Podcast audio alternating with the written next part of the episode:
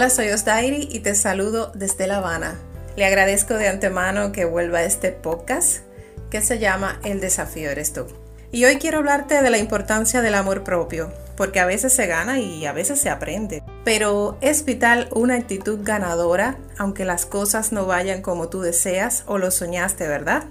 Y es que una duda que tengas sobre tu persona y tu capacidad para lograr grandes cosas es así de molesta como una piedra en el zapato, que es minúscula pero detiene nuestra marcha, porque es muy incómoda y se siente mucho más grande de lo que realmente es, ¿verdad? Evidentemente si esto te pasa, te detienes y sacas la piedrecilla y sigues el camino, pues esa es la idea para con las dudas que tienes de ti. Toma conciencia que eres una persona que te equivocas como cualquier otra y que viniste al mundo a vivir, no a sobrevivir. Comienza a creer que tal vez hoy fallaste en tu propósito, mas eso no significa que lo perdiste de vista, sino que vas a alfabetizar tu alma de palabras alentadoras y de frases como yo voy a llegar más lejos, yo soy un ser de abundancia y persiste con el esfuerzo de Dios, también con su espíritu peleando por ti Agradece estar de pie cada mañana, el respirar otro día, porque, como alguien dijo, un hombre que no se alimenta de sus sueños envejece pronto.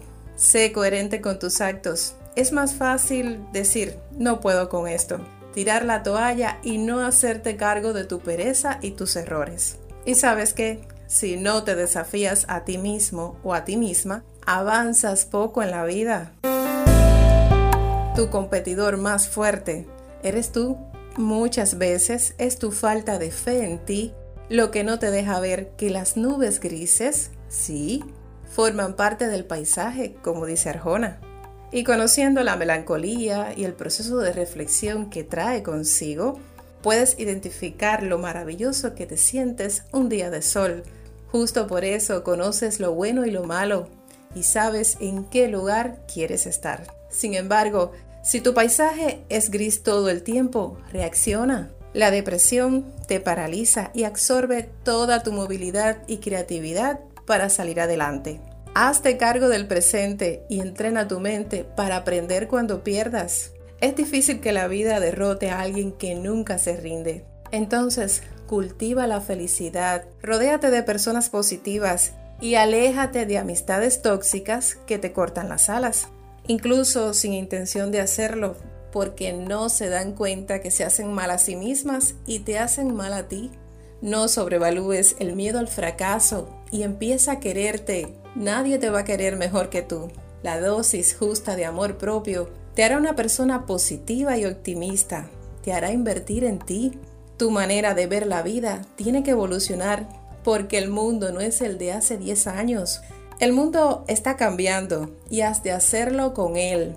Una mentalidad reacia al cambio no favorece a la perseverancia, pero una mentalidad ganadora, aun en una derrota, dice, perdí esta batalla, pero no la guerra, voy por más.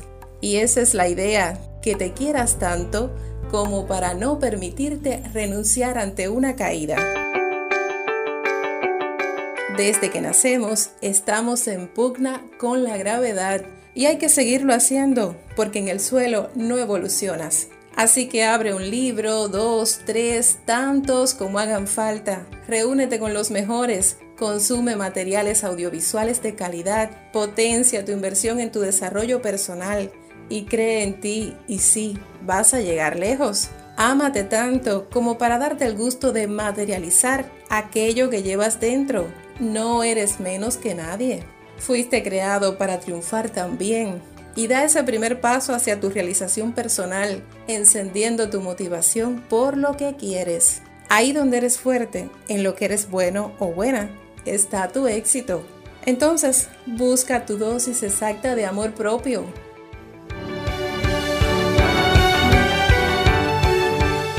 Y con esta invitación a reforzar tu amor propio, un ingrediente que necesitamos a diario, me despido por hoy.